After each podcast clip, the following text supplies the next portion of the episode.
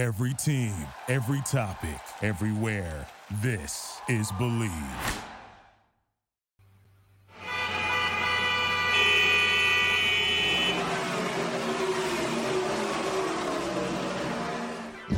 This is Garage LA, Garage Latino. We don't talk about football here. We don't talk about golf, no. We are two Latino gearheads, David, and Ricardo, that are lucky to test the latest cars for you. so you can make a better decision when you are ready to buy. But there is more. Since we are Latinos and we have more than 50 years doing this, we have our own opinions and don't have pelos en la lengua to be nice for the sake of it. News, opinions, and our verdict, Latino styles on things on wheels y al que no le guste que se chingue. Garage Latino on Bleav Network starts now.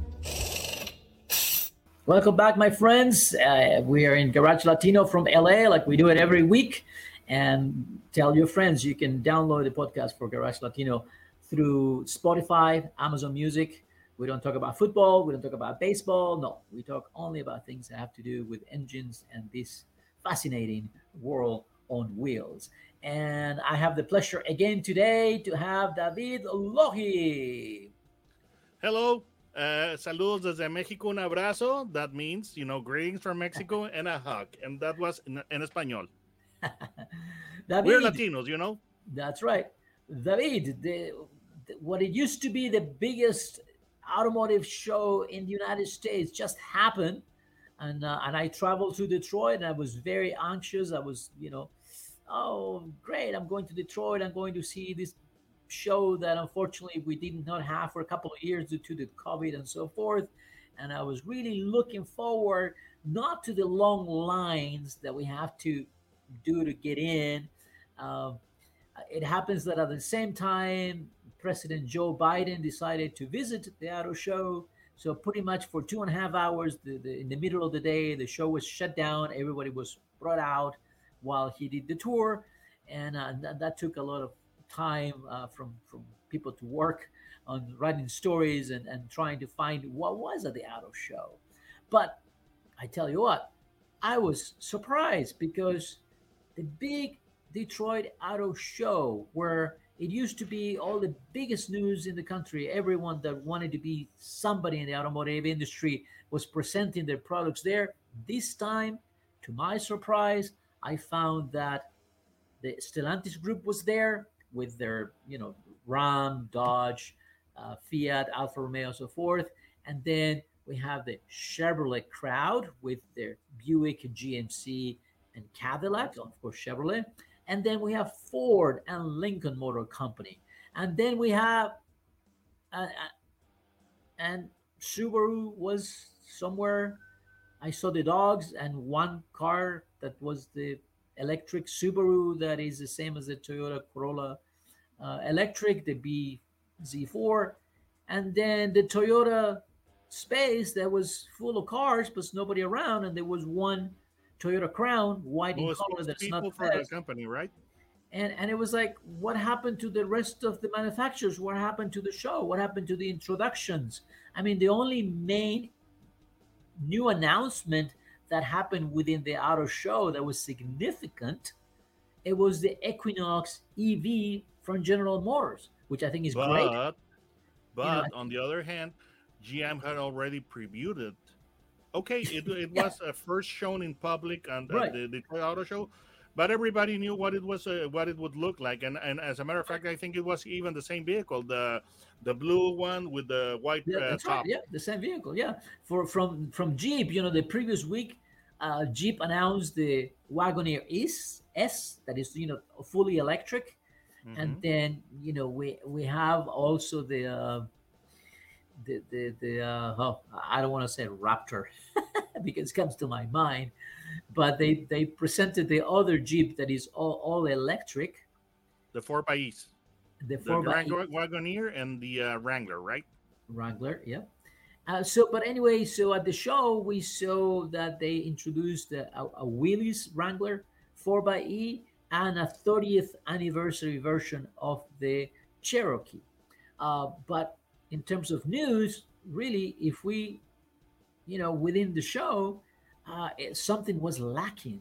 And I was very surprised what happened to all the manufacturers. What happened? I don't know if because of the date change or the manufacturers don't care about the auto show. People You know what was don't know. lacking, Ricardo? Commitment from the manufacturers. Because I mean, uh, Toyota is there. The, the the you know they have a, a, a portion of, of the showroom uh, of the of the uh, auto show with vehicles, but there are no uh, company representatives uh, No. or spokespeople. No, You know, you know that that that's that's weird. yeah, So, you know, uh, that's com- uh, complete uh, lack of commitment. And I understand that right now the uh, the industry is undergoing through a very difficult situation with the with the uh, chip uh, shortage thing and the supply chain disruption and all of that. But uh, there should have been more brands. And this I- was I supposed so. to be really good because it, it, it, this actually is the first time that the Detroit Auto Show has an edition under its own name, but not in the winter anymore because uh, Right. last year they had the Motor Bella, right, which was you know something like a Detroit Auto Show light, right, yeah, and it was an outside event. But you know, uh, today should have been the the the, the big one because uh, for years, for decades. The people, uh, you know, the journalists and the public have been accustomed to going to the Detroit Auto Show when the, when the winter is uh, at, at its uh, most Worst. bitter, uh, most bitter intensity. Yeah. And now, you know, the weather looked really lovely, but where were the people?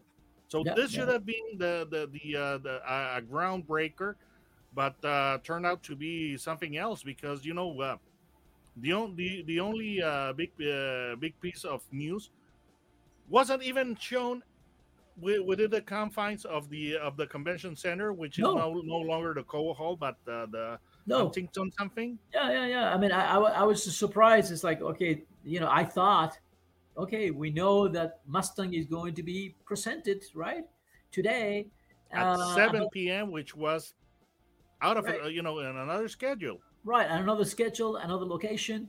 Uh, and I think it was great because the Mustang really stole the show. Well, mean, headed when to you- itself basically. When you see a thousand Mustangs driving through downtown Detroit, you know, that is significant.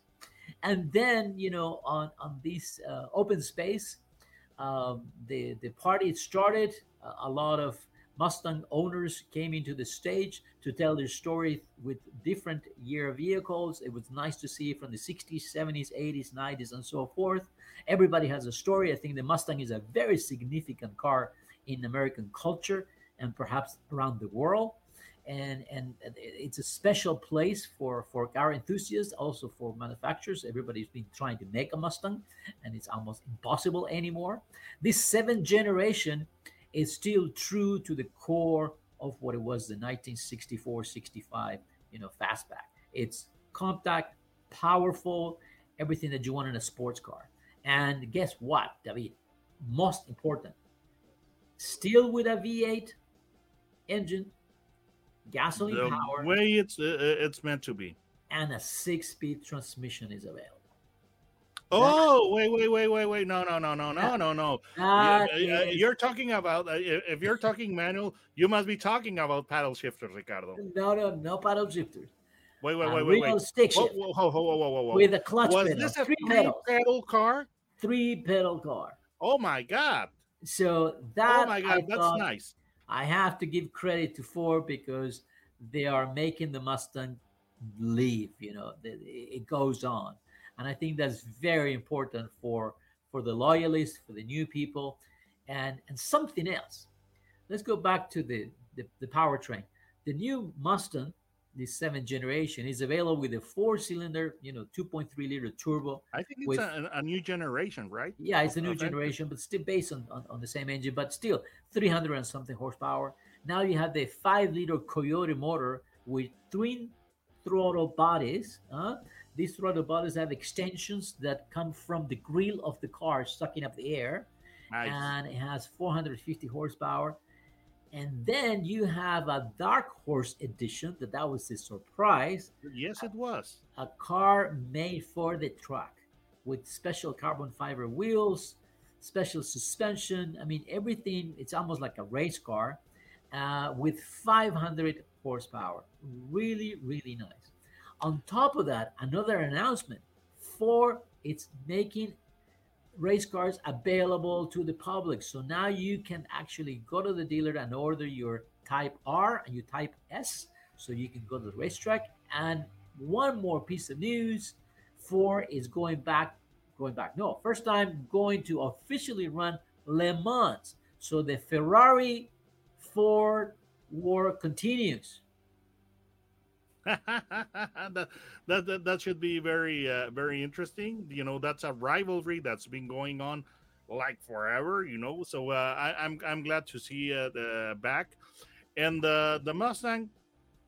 It's it's it's very important. I think that Ford is very aware of uh, the power of an icon because uh, Yes. that's the original uh, pony car, and uh, quite frankly, uh, kudos for uh, Ford for never leaving the customer That's right. because ever since the Mustang was introduced in 1964, that there has been a Mustang Yes. every uh, every year. You know, some people criticize the Mustang too. Uh, you know, which is understandable because it, it was a car based on the, on the Pinto.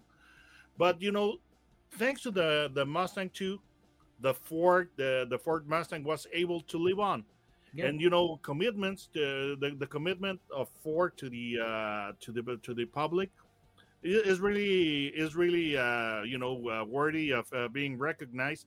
Because for example uh, you have the the uh the copycats. For example you have the camaro. The camaro is like like a fighter that's uh, that's abandoning uh, the the you know the the brawl when the when things are are not uh, are, are are not looking good. Because the camaro we still have it, but uh, at least GM has not, has not uh, publicly revealed what is the fate of the Camaro, and That's things right. are not looking good, quite frankly. Yeah, yeah. And, uh, I, I, I, even, I even heard I even heard of a four door electric Camaro. Oh my God! You know, so that would be like, no, please, no, don't do that. yes, yes, yes, yes, yes. But you know, and on the other hand, the uh, you know the Challenger is a really great vehicle, but the Challenger was absent from uh, 1974 to 2008. right. Yes, people are going to say, wait a minute, uh, as Marty Pants, what happened to the 78 Charger? And that turned out to be a rebatch Mitsubishi Galant uh, Coupe Right, right. that was selling as, as under uh, under the Plymouth Sapporo name. right. So that wasn't uh, that clearly wasn't a, a real challenger. So the, the Mustang is the real uh, survivor. To me, Yes. it, it, it is it, it is the original. It's the keeper of the flame, and we should uh, definitely recognize that uh, on behalf of you know that uh, very great effort that Ford is doing. And you know, everybody was going crazy when Ford introduced the Mac E yes. electric.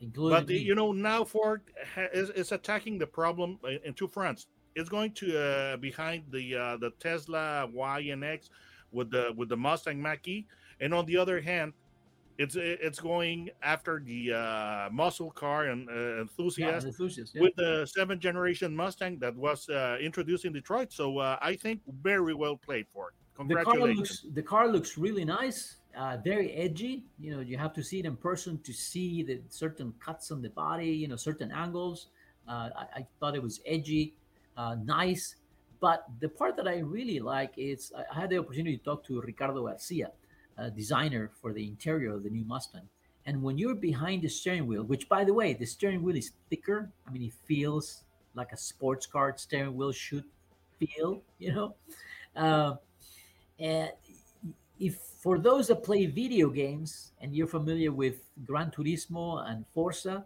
you're going to feel at home. You sit behind the wheel, you have these these double screens in front of you, touch screens that you can start selecting. This is the RPMs they want.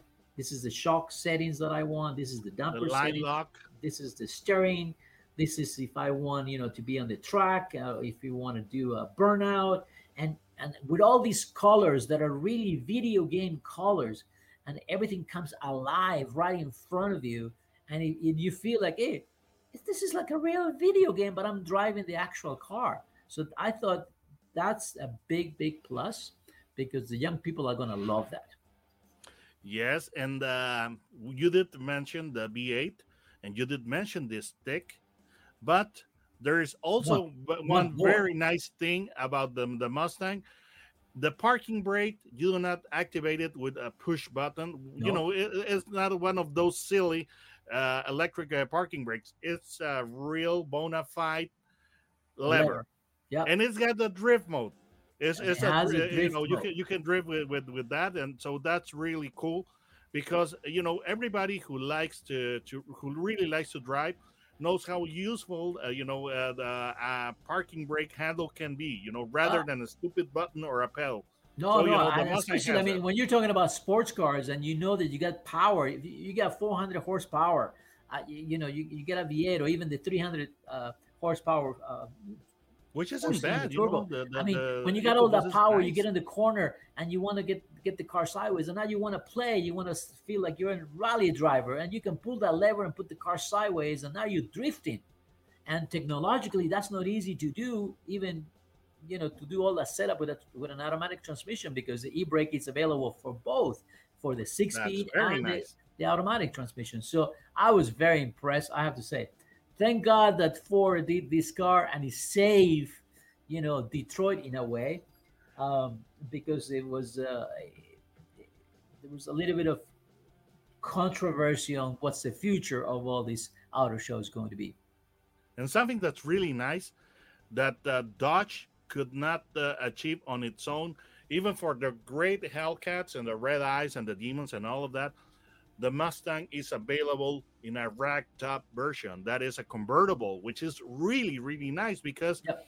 everything that you, that you're saying sounds amazing, but just imagine if you uh, pop uh, the top open and you're hearing all of those sounds and feeling the wind on, on your hair as you're driving the real version, the live version of the of the uh, of the video game. So that, that's right. That's That's really right. quite exhilarating. Yeah, uh, definitely. Now, exceler, exceler, uh, how do you pronounce exhilarating? Exhilarating. Exhilarating. I have to practice exhilarating. Somos Something that happened- What do you want? We're Latinos. the day before the Detroit Auto Show, something exhilarating happened. Ferrari. I don't know what you're talking about. Uh, Ferrari announced their new car, and it's a first for the company. A car that has the proper V12 engine, normally aspirated. A car that comes with a double clutch uh, and an eight-speed transmission. A car right. that has 750 plus horsepower, a car that is fast. I mean, zero zero to sixty-two and three to point three. seconds. I mean, it gets to 200 kilometers per hour in just 10 seconds. I mean, something that when you see the the, the, the spec sheet on this car, you go, man, this is this is quite a Not powerful wimpy at all, is it? And no, not at all. Not And- wimpy. and and the thing is that the thing is that is important i think is that i found this analogy for this car because back in 1962 count volpi who was a, a racer and has his own scuderia serenissima you know Oh. went to enzo ferrari and says hey i, I want to buy a 250 gto and ferrari says uh, no i'm I'm not going to sell it to you because you stole a couple of my employees so I- I'm not selling you a car. So, and so, so Count Volpi then ended up buying a one-year-old used Ferrari. He bought uh, Mr. Gendebien's Ferrari that he raced at the Tour de France, and he took this 1961 Ferrari, hired uh, Bizzarini and Drogo to develop this unique car for himself. And what Bizzarini does, he pushes the V12 engine to the center of the car. Drogo creates a body that is all sculpted in the wind tunnel, and more than wind tunnel was, you know, a trial and error at that time. But it had a very particular roof line that continued all the way to the back of the car. It made the car look very, Not very not a fastback, by the not way. a fastback at all. No, a straight roof all the way to the end Oh, when the nice. car hit the track, it was so different looking than any other Ferraris that the French press called it La Camionnette. And then in oh, England, the British journalist said, "Hey, it's a bread van." You know, something that Ferrari, Enzo was Ferrari, elated. Uh, Enzo Ferrari was so all. happy, right? No, he wasn't happy. He never approved of that car. you know, he you know he he never approved of that being a Ferrari because he they did not make that car. They use all the mechanicals, but they did not make it. So he never considered that being a Ferrari, and he never liked how the car was baptized by the press. Well, the, So based on, on that, the car that you are about to announce must have Enzo Ferrari spinning in his grave. I'm So sure. Go ahead. uh, let- let- let- tell us about the, the new Ferrari. So the new Ferrari is a four door. It's the first time in Ferrari's history that makes a car with four doors. But not only that, it's easy to get in, easy to get out, roomy for four persons. You can properly sit in the car, not like an exotic or a supercar that you're stretching out. No. You As you mean? stability. Sorry, You I, know- I, I, I sneezed.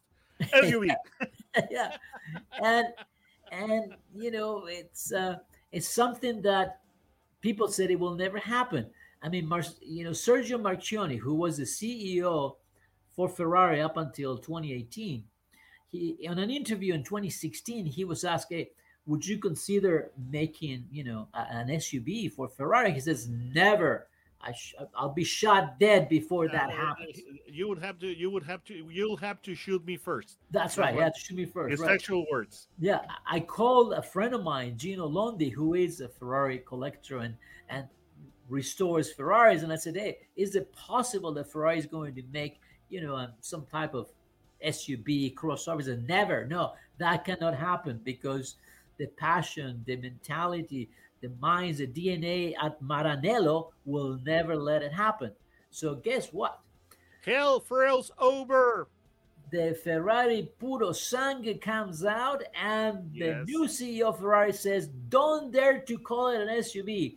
This is a Ferrari." which everybody's going to anyway.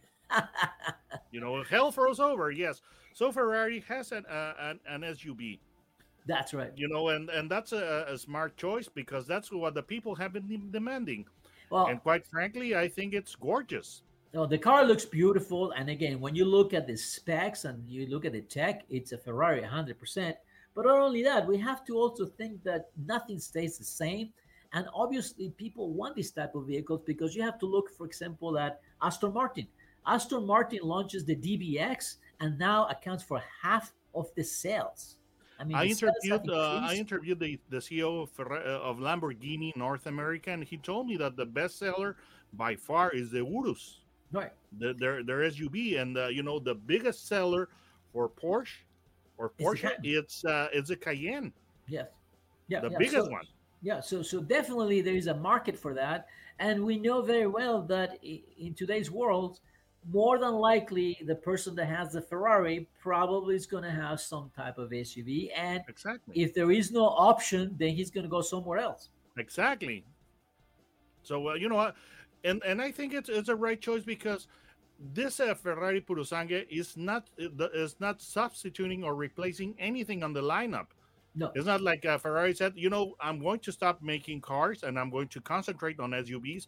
No, that's a compliment. If you want a, a sports Ferrari, there's plenty of models to choose from. This is a, Right. this is a compliment. This this is an, uh, this is an addition, and you know uh, it's better to to have the money, uh, you know, because this uh, vehicle is uh, uh, starts at uh, three ninety thousand dollars, yeah, I think that's and base. you know it's yeah. it's better to to have that money in and and and the and the che- on, on the bank account of Ferrari rather than in uh, Lamborghini or Range Rover or who, who else. Uh, definitely, and, I, and I think things have changed, and I think uh, you know, the, especially the, the young crowd, they're not going to know the history of Ferrari just like we enthusiasts know it, uh, but they still want to have a Ferrari and have their baby in the back seat, right? Mhm. And now you have the chance to actually take the family in your Ferrari, something that before it was impossible. Yes, yes, yes, yes. But you know the the, the design, even though it's a it's an SUV, it's doesn't look gorgeous. It's really beautiful. It's not it's not li- li- you know you you for example you look at the Bentley Bentayga, and that uh, looks kind of odd. Looks like something is uh, turned out wrong with that car. And Maybe they took it out of the of the oven uh, before it, Right. was fully baked. That's right. You know, looks looks very bad. To me, that's that's an ugly SUV. Yeah, yeah. The the Ferrari looks like uh, you know they let it uh, they they complete the, the the process of the design Yes. because it is just beautiful. and the it's uh, interior, mu- muscular, but it's very nice and not uh, with too much uh, ornamentation. right, right. And uh, something that's very distinctive is the rear doors, yes, how they open. yes, suicide type doors. Yeah, yes, or coach doors. You know, I've, uh, until now, only the Rolls Royce Cullinan had that uh, type of uh, of uh, rear doors, and I think it's it's it's, it's amazing. Looks fantastic. And the once you're performance- inside, you know the, the the interior design is it's it's along the lines of the SF90, which is gorgeous. And now you got four really proper, you know, bucket seats, you know, racing type bucket seats. With Plenty of luxury. access and good leg room and a good Yes. headroom. So I think you know, uh, congratulations to Ferrari because I mean I'm a purist and and, and it's hard for me to to to accept those changes, but I can see that the market is demanding these. So you know what, they have done a phenomenal job. David, how do they find you in YouTube? just type in the search bar uh, autos and gear no spaces and it should take you there and uh, if you're itching to know about the ferrari purosangue i did upload i did assemble a video of the uh, of the uh, ferrari and i left the the engine sound on it uh, of, on the video so people can enjoy it and also i have the the the new mustang along with some test drives that i that, that i've done Remember, before you buy a car, you know, listen to to David. Is always to have. It's good to have a second opinion, especially an expert opinion that can tell you what's worth and what is not worth in the market today. And for all your friends, remember, uh, Garage Latino. It's broadcasted through the Bleav Network in the United States, and you can download the podcast of Garage Latino or Garage LA through going to labest.com or Spotify and Amazon Music. Don't go. We got a little bit more. We'll be right back. Duraloop es un tratamiento especial para que el aceite no pierda sus propiedades. Duraloop reduce la sedimentación de las partículas nocivas que dañan al motor. Duraloop disminuye la temperatura interna del motor y la fricción de los metales. Duraloop para que el motor dure más. Thank you for listening to Bleav. You can show support to your host by subscribing to the show and giving us a five star rating on your preferred platform. Check us out at Bleav.com and search for B L E A V on YouTube.